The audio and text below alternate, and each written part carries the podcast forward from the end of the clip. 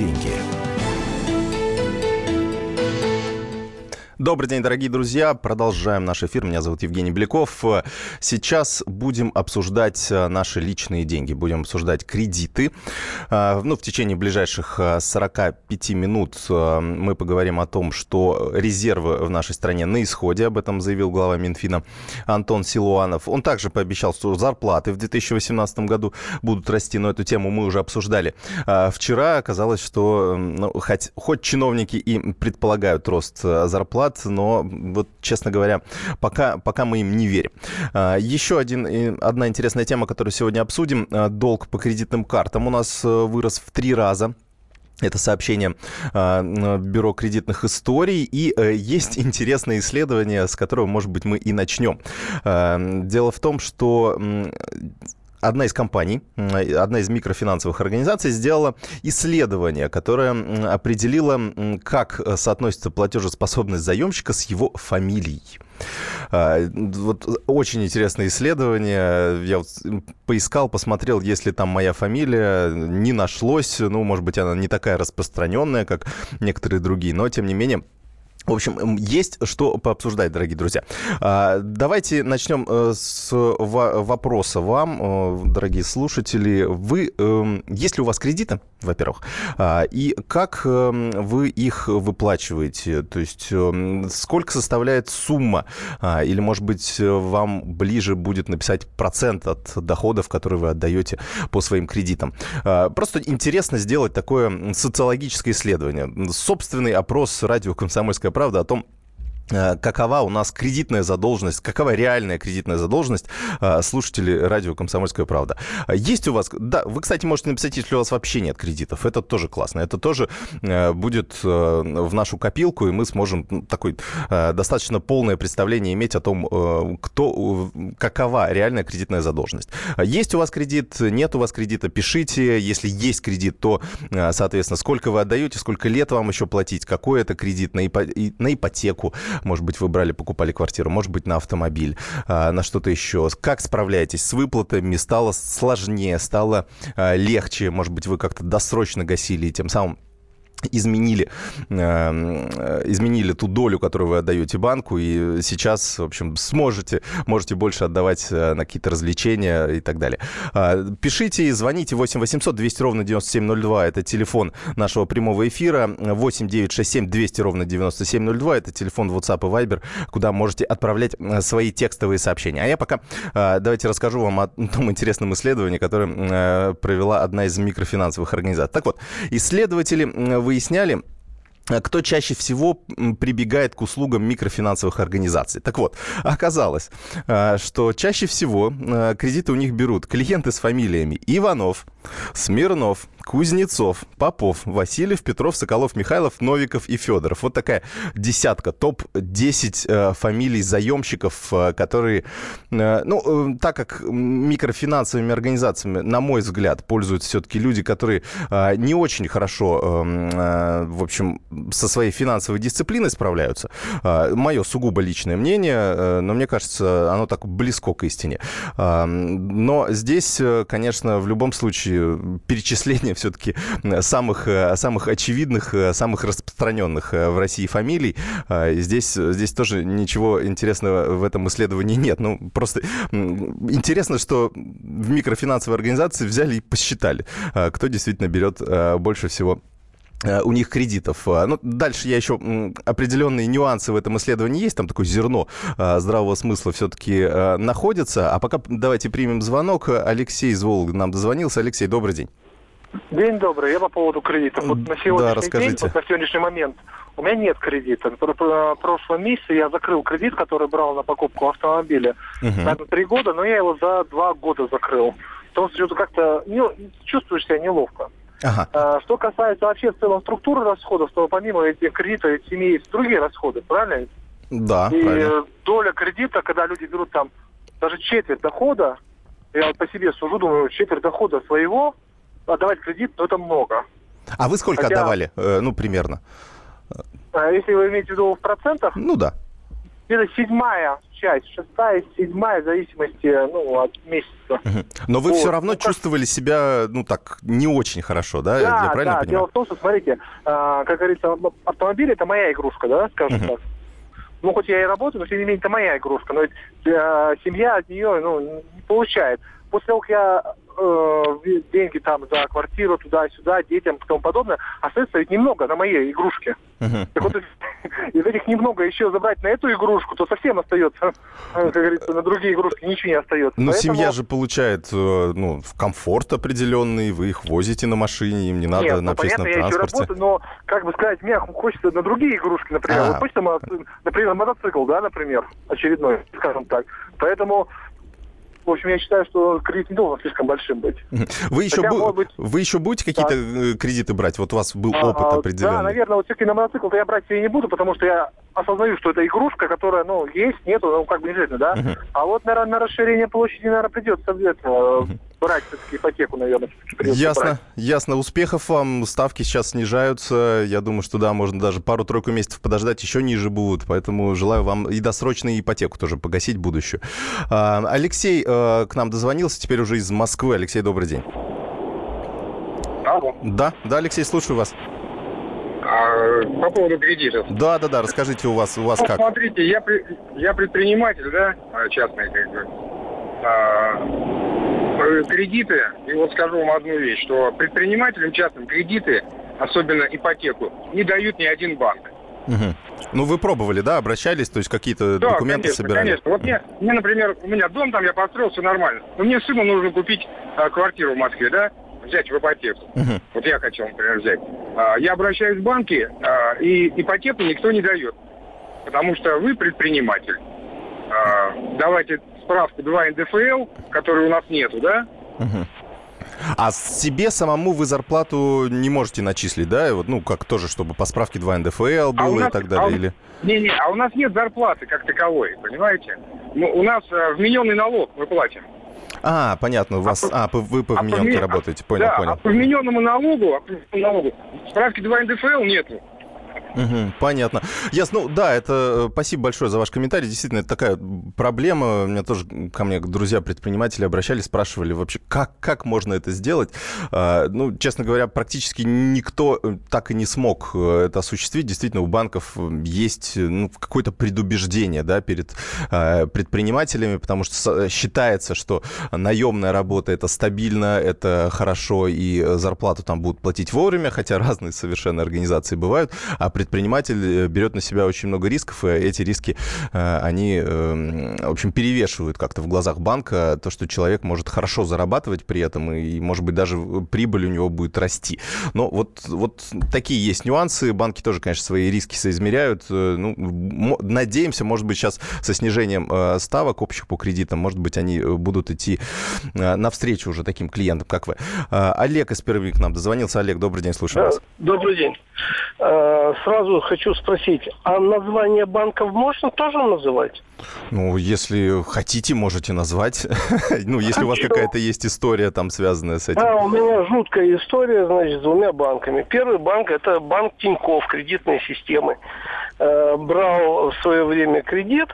Э, они мне добро, так это добросовестно увеличивали ну, вы кредитную карту, наверное, у них брали. У них да, кредитов нет. карту, да, да, да. Uh-huh. Вот они такой вам одобрен там на 70 тысяч, потом на 100 тысяч. То есть даже без моего согласия мне просто накидывали суммы, вроде бы оно хорошо было э, пользоваться чужими деньгами, а потом уже надо отдавать свои. Я, в общем-то, вовремя остановился. И остановился с тем, что у меня инфаркт э, стукнул э, в 2011 году. Э, получилась небольшая задолженность, они быстренько отдали э, мою это, э, задолженность э, коллектору, да? коллекторному агентству. Да. Э, в 2013 году я с этим коллекторным агентством рассчитался, э, вот это самое получил от них справочку, а потом э, не могу понять, обращался тоже за кредитами, вроде не должно быть задолженности, но мне не дают. Ой, Олег, у нас, к, к сожалению, да, зак заканчивается время эфира, у нас буквально через две минуты вернемся. История понятна, да, здесь э, желаю и вам, и другим слушателям в такие истории не попадать. Э, ну, не знаю даже, что прокомментировать, но такие есть ситуации с кредитами, это их опасность. Личные деньги. Товарищ адвокат! Адвокат! Спокойно, спокойно. Народного адвоката Леонида Альшанского хватит на всех. Юридические консультации в прямом эфире. Слушайте и звоните по субботам с 16 часов по московскому времени.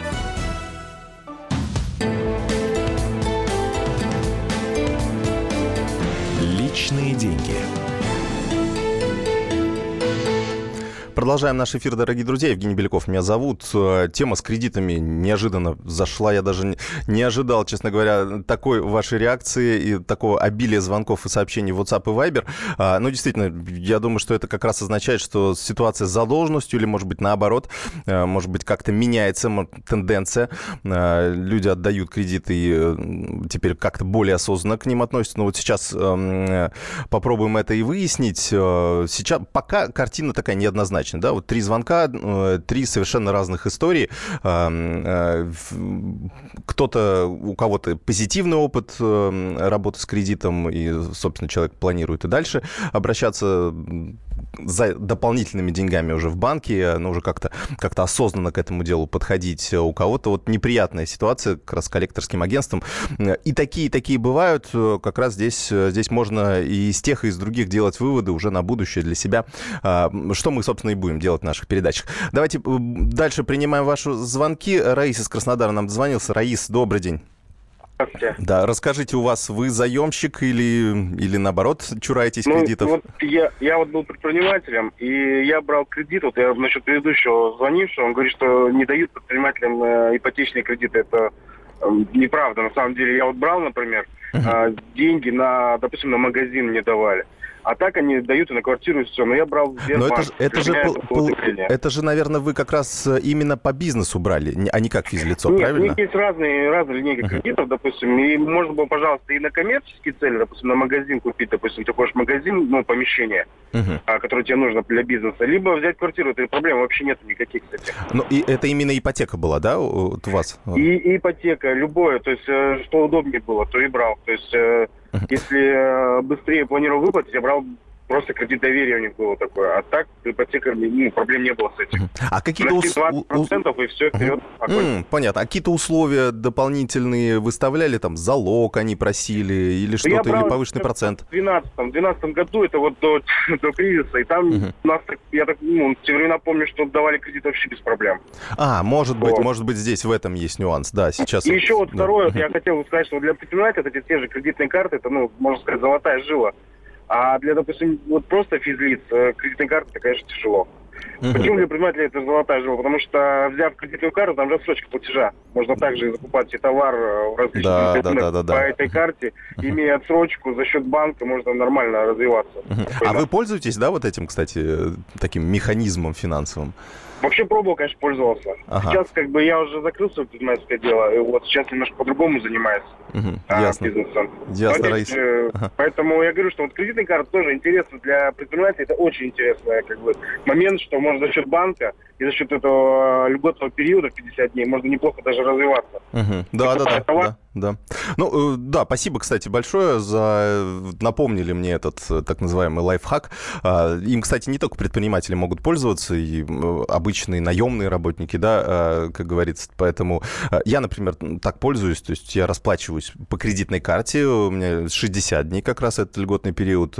А оставшиеся деньги, то есть, ну, вся сумма зарплаты, которая у меня приходит, я стараюсь, ну, там, большую часть переводить на а, доходный счет, который приносит а, там 4 или 6 процентов, я сейчас не помню уже, а, какие там условия, а, но э, это, это, эти деньги начинают работать, да, а при этом я пользуюсь деньгами банка в течение двух месяцев и потом погашаю а, со следующей зарплаты вот, по окончании этого срока а, ту задолженность, которая возникла. Самое главное здесь не переборщить с тратами. Вот это, это важно понимать, чтобы не уйти как раз из этого льготного периода и потом не заплатить проценты. Поэтому здесь вот нужно как-то выдерживать эту схему. То есть она какой-то дополнительный доход может приносить, но э, при этом есть, конечно, риски, если вы не сильно финансово дисциплинированы. У меня пока получалось, пока я еще э, платежи, в общем, не, не, просрочки э, не возникало по ним. А, дальше принимаем ваши звонки. Э, Сергей из Краснодара к нам звонил. Сергей, добрый день. Добрый день. Да, расскажите ваш опыт. Значит, мое отношение никогда не брал и брать не буду. И вообще, мое отношение к ростовщикам категорически отрицательное. Я человек возрастной, жил в советское время, покупал машины, и не было ростовщиков, и обходились как-то без них. Ну там же тоже кредиты выдавали, я так понимаю, все равно банки? Нет, нет, ничего подобного. Собирал деньги и все. Ростовщиков такого института не было, который сейчас вы называете банкирами. Ростовщики. Ясно, спасибо. Ну, ваше мнение тоже понятно. А, ну, ставки сейчас снижаются. Ну, вот я, честно говоря, не отношусь к кредитам э, вот именно с такой с негативной точкой зрения. Я вот плохо отношусь только к микрокредитам. Они, конечно, в некоторых ситуациях тоже, наверное, спасают, а, когда нужно перекрутиться до зарплаты, взять 2000 рублей под какие-то дикие проценты. Но, честно говоря, мне кажется, это от лукавого вот эти объяснения. А вот в целом, а, в целом кредит я воспринимаю вполне как нормальный финансовый инструмент. Пользовался кредитными картами и кредитами наличными, и ипотекой. А, автокредит, наверное, только не брал. И вполне нормальный инструмент, который ну, мы понимаем, да, что, что мы покупаем за эти деньги и сколько мы должны отдать. Делаем финансовый расчет, если та ценность, которую мы приобретаем прямо сейчас, она перевешивает э, то, что мы переплатим банку, то, ну, наверное, эта сделка вполне оправдана. Главное тут свои финансовые силы рассчитать. А, Ильсат из Башкирии нам дозвонился. Ильсат, добрый день. Здравствуйте. Ага, расскажите, вы заемщик или нет? Я заемщик. Э, ага. Первый кредит брал в 2014 году. И вообще хочу поддержать вас, то, что кредиты – это нужная вещь, хороший инструмент, очень очень удобный, очень помогает. Вот первый бизнес, который я начал, именно с первый, первый миллион, который я взял в кредит, uh-huh. Uh-huh. это как раз вот в 2014 году случилось. И слава богу, именно благодаря этому инструменту я смог вообще развивать бизнес. Вот сейчас уже в 2017 году, получается, у меня почти 30 человек работает. Mm-hmm. А, слушайте, не было а... этого миллиона, как бы история бы, наверное, не началась бы даже. Слушайте, а опасно помочь же, некому наверное. Вот, ну, я, я понимаю, да, как раз сейчас э, на фоне того, что история э, закончилась хорошо, да, то есть у вас бизнес развился и так далее. А ну, вот как, каким было ощущение тогда? То есть вы же брали на себя какую-то ответственность, да, рисковали, э, деньги надо было отдавать, иначе там коллекторы и все остальное. А, то есть эта бизнес-идея могла там, ну, не полететь. Да, знаете, как было первый же день, когда я купил эту торговую точку, первую в собственность, приходит мальчик и высыпает мелочь на кассу, а я сам, ну, первые дни сам работал. Uh-huh. Высыпает мелочь, и я представляю, думаю, как я с этого миллиона отдам. Вот такая мысль была. И дикий был испуг сначала. Думал, как же я это отдам с этой мелочи. Вот. Ну, в итоге взял себя в руки, просто не паниковал, знал, что мои расчеты верны.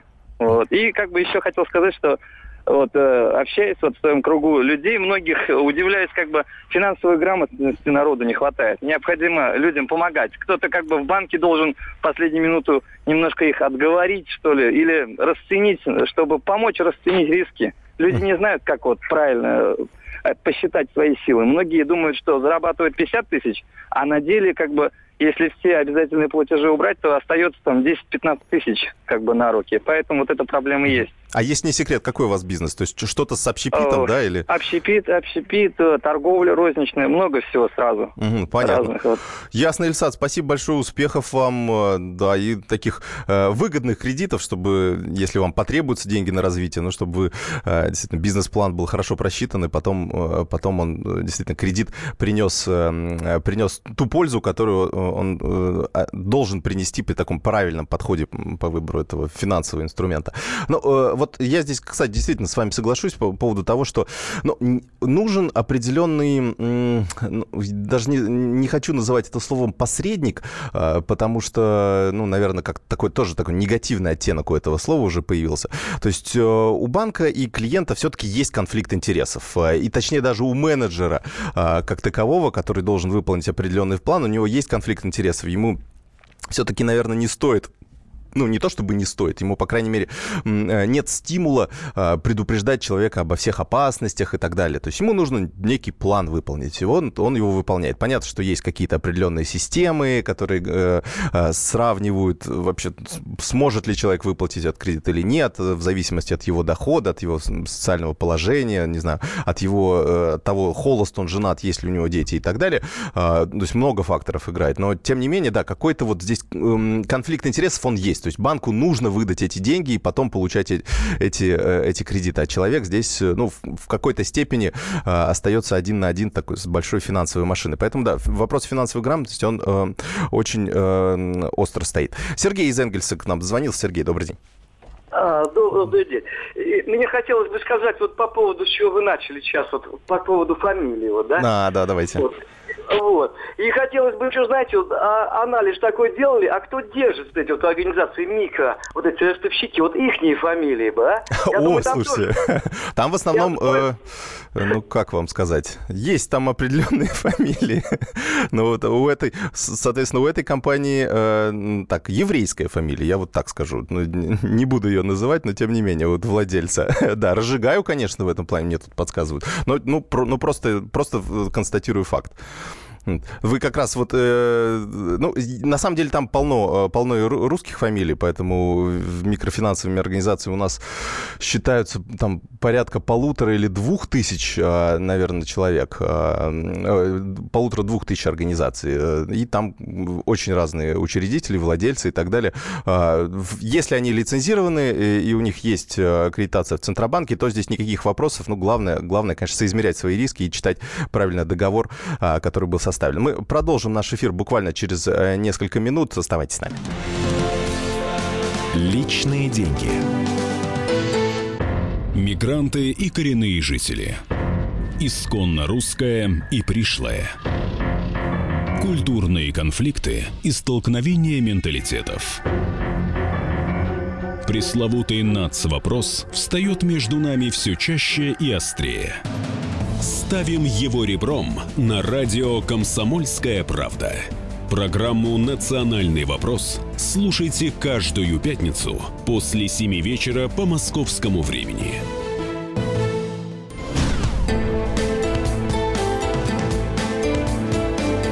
Личные деньги. Возвращаемся в нашу студию, дорогие друзья. Э, про кредиты поговорили. Давайте зачитаю, кстати, ваши сообщения, которые э, вы прислали на наши номера э, WhatsApp и Viber. Напомню, кстати, можете поучаствовать в нашем эфире 8 800 200 ровно 9702. Это телефон, по которому можете дозвониться, рассказать о том, вы являетесь заемщиком или, наоборот, вы абсолютно не приемлете любые виды кредитов, считаете банкиров ростовщиками и так далее, так далее. То есть все мнения принимаем, делаем такой ну, небольшой социологический опрос в рамках нашего эфира. Можете написать на телефон 8 967 200 ровно 9702. Э, WhatsApp и Viber сообщение, напомню, бесплатные. Так, э, читаю ваше сообщение. Э, да, просите объяснить, что такое криптовалюта. Чуть позже как раз про это расскажем. У нас будет отдельно этому посвящено несколько минут. А мне не дают ипотеку, идите, говорят, мимо проходите, когда зарплата будет хотя бы 20 тысяч рублей. А, ну да, здесь все зависит на самом деле от э, соотношения того, сколько денег вы хотите взять и э, того, какая у вас зарплата. И плюс ко всему э, высчитывают все-таки какие-то минимальные затраты, которые у вас а, должны быть. А, то есть у вас же все равно есть обязательство платить, например, жилищно-коммунальные услуги, а, поэтому из таких свободных денег, которые у вас остаются после выплаты всех необходимых платежей, вот в, качестве коммуналки, там, допустим, каких-то ну, прожиточного минимума, да, который вы все-таки потратите так или иначе на какие-то продукты питания, у вас ну, в случае, например, если у вас не 20 тысяч рублей, а 15 тысяч рублей, при этом есть вот эти эти обязательства дополнительные, еще, допустим, не знаю, есть дети, то, конечно, банк 20 э, раз подумает, выдавать ли вам ипотеку, потому что вероятность того, что вы не вернете эти деньги или так э, столкнетесь с очень серьезными финансовыми трудностями в какой-то момент, э, она достаточно велика. Поэтому ну, здесь другое дело, если у вас, например, 15 тысяч рублей – это легальный доход официальный, а что-то больше вы получаете уже в конверте. Поэтому Поэтому здесь ну, можно использовать э, различные схемы. Банки все-таки до сих пор выдают э, кредиты по справке по форме банка. Так она называется. На 1-2% будет дороже, чем стандартная ипотека, но, тем не менее, такой ну, достаточно простой выход. Так, еще одно сообщение зачитываю. 3,3 миллиона рублей – а, это у вас, я так понимаю, задолженность общая. Ага, из них 1,1 э, миллиона – это ипотека, которую брал в 2007 году в швейцарских франках. О май, э, да, изначально сумма была 1 миллион рублей. Так, а, то есть, по сути, отдавали, отдавали, отдавали, отдавали. Сейчас все равно еще больше должны, чем брали 10 лет назад. Да, это, конечно, сумасшедшая история. А, не пожелаю никому такой. Ну, вам, да, держитесь. Справа, другого, другого слова подобрать не могу. В том году перевел в рубли с валюты 1,4 миллиона рублей списал банк. Итого за 9 лет добросовестных выплат кредит стал на 100 тысяч рублей больше. Ну вот, да, да, а, есть, есть такая ситуация. Так, давайте э, звонок примем. Э, дальше, э, дальше продолжу ваше сообщение зачитывать. А, так, нет звонка, да, у нас? Ага, так, не дождались, не дождались. Слишком долго я зачитывал ваше сообщение. Давайте продолжу тогда. Сейчас э, кредитов нет, но потребительский кредит, когда был, я посчитал 108% в год. Ну, наверное, зависит от э, периода, когда вы его брали, и от той финансовой организации. А, которую вы э, выбрали для того, чтобы посчитать, ну, потому что это как-то сильно выше рыночной, если... Ну, сейчас конкуренция на финансовом рынке, она гигантская, если вам предлагают за 108% э, годовых, то ну, просто не идите в эту организацию, идите в другую, э, в которой вам с удовольствием выдадут кредит под меньшую ставку. Хотел взять кредит машину со скидкой 345 тысяч рублей, когда меня посчитали, три года по 12 тысяч рублей в месяц, плюс первоначальный взнос 100 тысяч рублей. Так, что-то я не понимаю, честно говоря, в чем здесь, в чем здесь вопрос. Да, видимо, а, переплата имеется в виду 100 тысяч рублей. Э, но надо, надо считать, да. Но надо смотреть. Э, знаете, есть такое, такой показатель, как эм, полная стоимость кредита. Он обычно, если вы какой-то кредитный договор заключаете, она указывается в правом верхнем углу, таком квадратике. И там смотрите уже реальная какая ставка. То есть перед подписанием обязательно э, туда загляните. Если вас устраивает та цифра, которая там стоит, то э, все хорошо. Ну, дополнительно можете в интернет-калькуляторе просто перепроверить, э, ввести эту сумму, допустим, какую вы берете, и тот процент, который вам предлагают, допустим, 12%, вы сразу уже можете понимать, какие платежи, какая переплата будет на, на всем сроке. А, так, Роман из Владивостока нам дозвонился. Слушаем вас, Роман. Вы, ага, здравствуйте. Вы заемщик или нет? А, да, это в принципе-то и не важно. Важно ага. другое. Э, этот момент, э, именно кредиты, они же окружают нас э, повсюду. Мы же даже и не в новое время, и в старое время пользовались ими.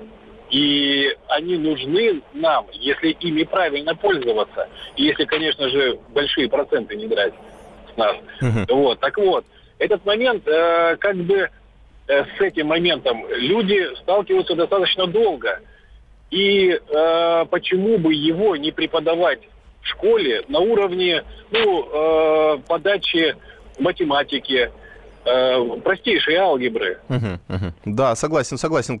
Хорошее предложение. У нас, кстати, стали появляться и курсы финансовой грамотности. Уже в некоторых школах их проводят. Ну, вот их, э, я знаю, во-первых, пенсионный фонд у нас проводит э, пенсионные, дни пенсионной грамотности. У них есть и такой курс есть. Ну, мне кажется, для школьников дни пенсионной грамотности такая скукотища.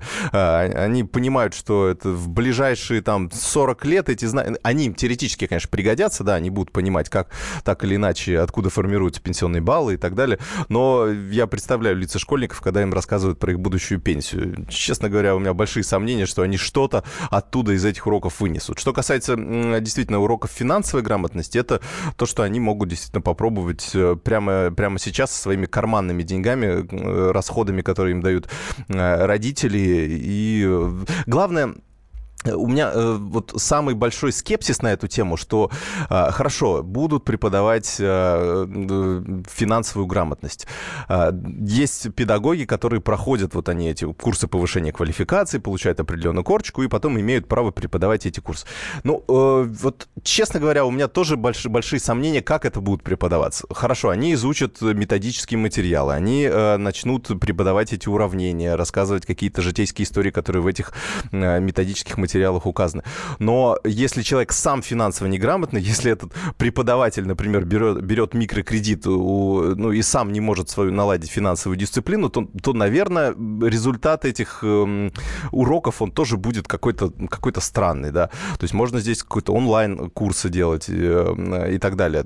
Вот не знаю, у меня нет такого точного ответа на этот вопрос, но задача хорошая, задача понятная, э, необходимая, но э, как она будет реализована, вот большие у меня сомнения, что это будет, эм, эффективность будет какой-то достаточно приемлемая, а не 99% слушателей просто ничего не поймут, подумают, что опять очередной скучный предмет нам какой-то э, дали, ничего не понятно из этого и так далее.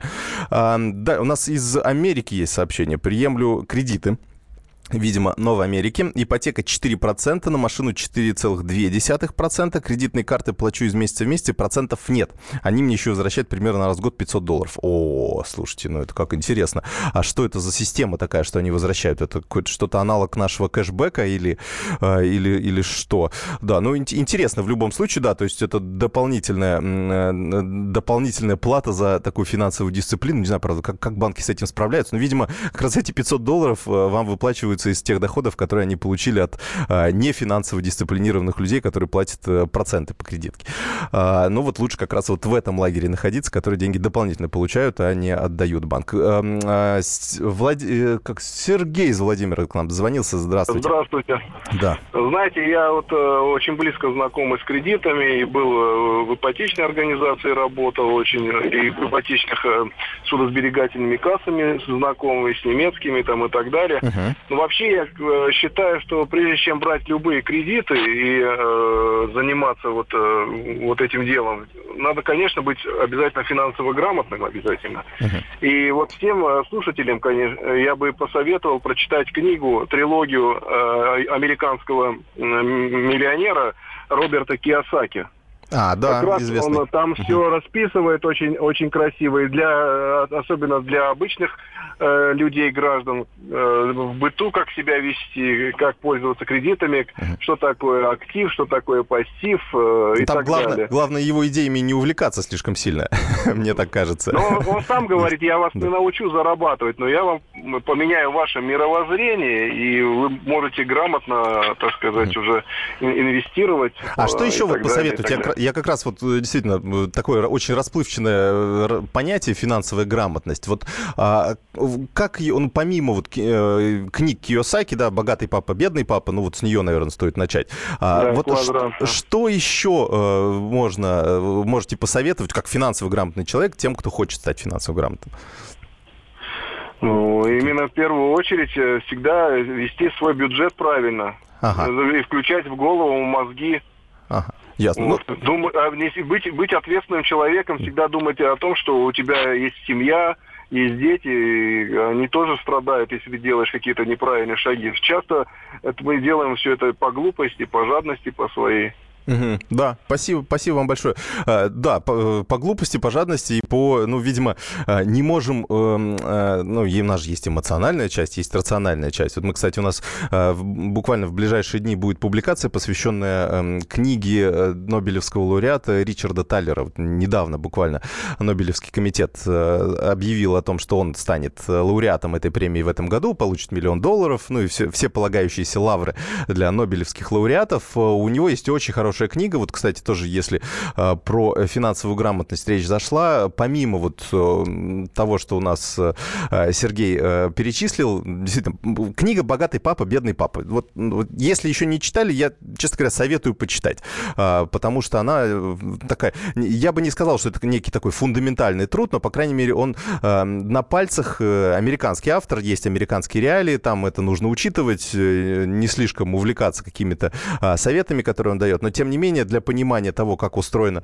а, финансовая жизнь и как ее наладить у себя в семье, это очень хорошая книжка. А, Так вот, у Ричарда Таллера есть тоже хороший, э, хороший материал для изучения. Это новая, эм, новая поведенческая экономика. Книга называется и эм, она о том, как мы принимаем нерациональные решения, о том, как, эм, как Адам Смит, например, и его э, ближайшие последователи, то есть э, это отец экономикс, э, как они считали, и до сих пор многие экономисты считают нас такими абсолютно рациональными людьми, которые выбирают максимум возможностей за минимальную цену. На самом деле же мы понимаем, что это далеко не так, иначе бы мы, наверное, все были без кредитов, у нас у всех было бы все хорошо в финансовом плане. Так вот, там есть очень хорошее объяснение, э, вот какие на самом деле подводные камни э, используются экономистами, чтобы нас облапошить. Оставайтесь с нами, продолжим наш эфир через две минуты. Личные деньги. Будьте всегда в курсе событий. Установите на свой смартфон приложение «Радио Комсомольская правда». Слушайте в любой точке мира. Актуальные новости, эксклюзивные интервью, профессиональные комментарии. Доступны версии для iOS и Android. «Радио Комсомольская правда». В вашем мобильном. Личные деньги.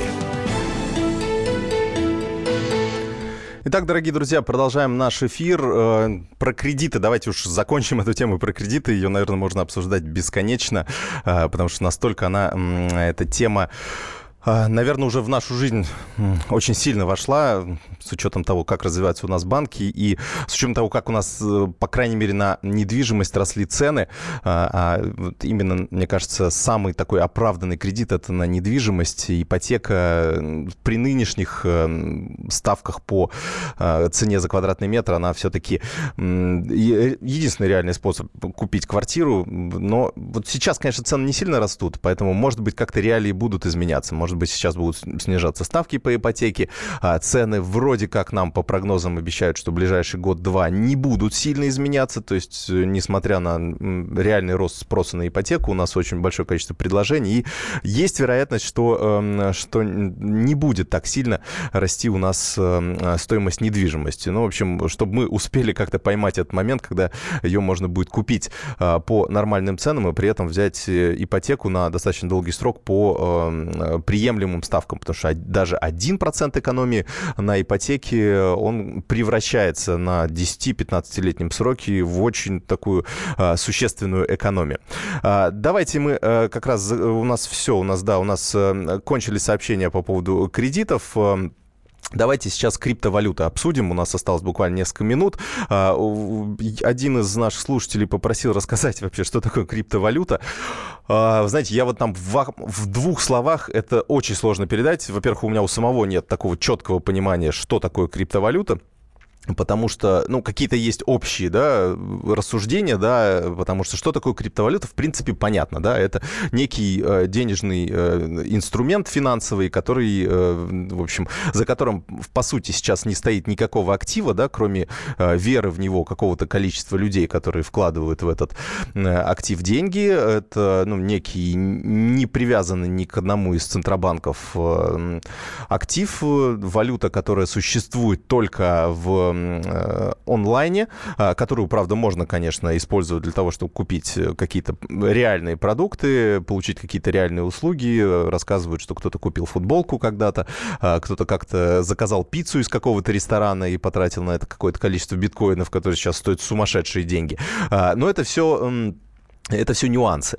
А, что, конкретно, что такое криптовалюта? Вообще, э, нам скорее здесь э, интересен вопрос, э, является это каким-то мыльным пузырем, является ли это каким-то целенаправленным обманом или нет? Или это какое-то новое слово у нас в финансовом мире, и мы будем с этой криптовалютой теперь жить, и все, кто отвергают ее существование или называют ее мыльным пузырем, или, или считают, что он скоро лопнет, и на самом деле нужно доверять только наличным, а, могут ошибаться. А может быть и нет. То есть э, очень много вопросов а, к этой новой нашей реальности, и Какие из них правильные, мы, наверное, поймем только через год, два, может быть, даже пять. А, пока, пока непонятно. Пока э, вот все консервативные э, экономисты считают, что это, что это не то чтобы плохо, да, это, это, то, э, это очень рискованный инструмент. Э, потому что у нас признан, ну, как сказать, у нас считается, что все-таки если есть какой-то финансовый актив, если есть какая-то валюта, если есть ну, что-то, что э, олицетворяет собой деньги, за, за этим что что-то должно стоять. То есть, э, грубо говоря, э, валюта государства, за ним стоит, стоит экономика государства. А если мы покупаем что-то, ну, допустим, мы меняем какие-то деньги на эм, на какой-то товар. То есть, ну, мы, по крайней мере, получаем что-то взамен. Вот в, у биткоина нет ничего, по сути, а, но, его, но при этом его стоимость растет э, на глазах. Здесь, здесь очень, очень э, странно как раз-таки, э, очень сложно, точнее, определить, что это может быть реально. Дальше у нас, но при этом, при этом, конечно, интерес к этой... Вот давайте тоже опрос небольшой сделаем. Вы доверяете криптовалюте или нет? Вот если бы у вас были определенные деньги, которые которые бы вы хотели вложить. Вот вы бы вложили в криптовалюту, поиграли в эту игру, хотели бы как-то на ней заработать? Вообще, верите ли вы в эту криптовалюту или нет? Понятно, что сложно это объяснить и сложно понять, что, что будет в будущем, но вот в целом, вот по нынешнему состоянию на сегодняшний день, были бы у вас свободные деньги, вложили бы вы их в криптовалюту. 8 800 200 ровно 9702. Это телефон нашего э, прямого эфира. 8 967 200 ровно 9702. Э, сюда можете писать ваше сообщение. Там скорее интерес э, к... Вот вчера как раз Герман Греф, глава Сбербанка, такой достаточно продвинутый у нас руководитель нашего крупнейшего Госбанка, который как раз ну, заточен на в различных новых технологиях, он скорее апеллирует как раз к технологии, которые используются в криптовалюте. Это так называемая технология технология блокчейн, она, э, ее тоже так сложно в двух словах объяснить. Это некая информационная система, которая, э, во-первых, очень хорошо защищает все данные, во-вторых, очень хорошо их сортирует. Это что-то вроде искусственного интеллекта, э, ну, особенно, точнее, в купе вот с искусственным интеллектом, это, ну, это очень, эм, очень мощная система, которая будет, ну, просто переме... изменит банковскую систему. То есть изменит в каком плане? Что не потребуется большого количества количество а, людей, которые будут работать в банках. То есть э, это дополнительный технологический шаг, который а, позволит э, роботизировать, э, ну, в данной ситуации как раз, ну, Герман Греф, он представляет банковскую систему, позволит э, э, роботизировать именно работу а, вот в этой сфере.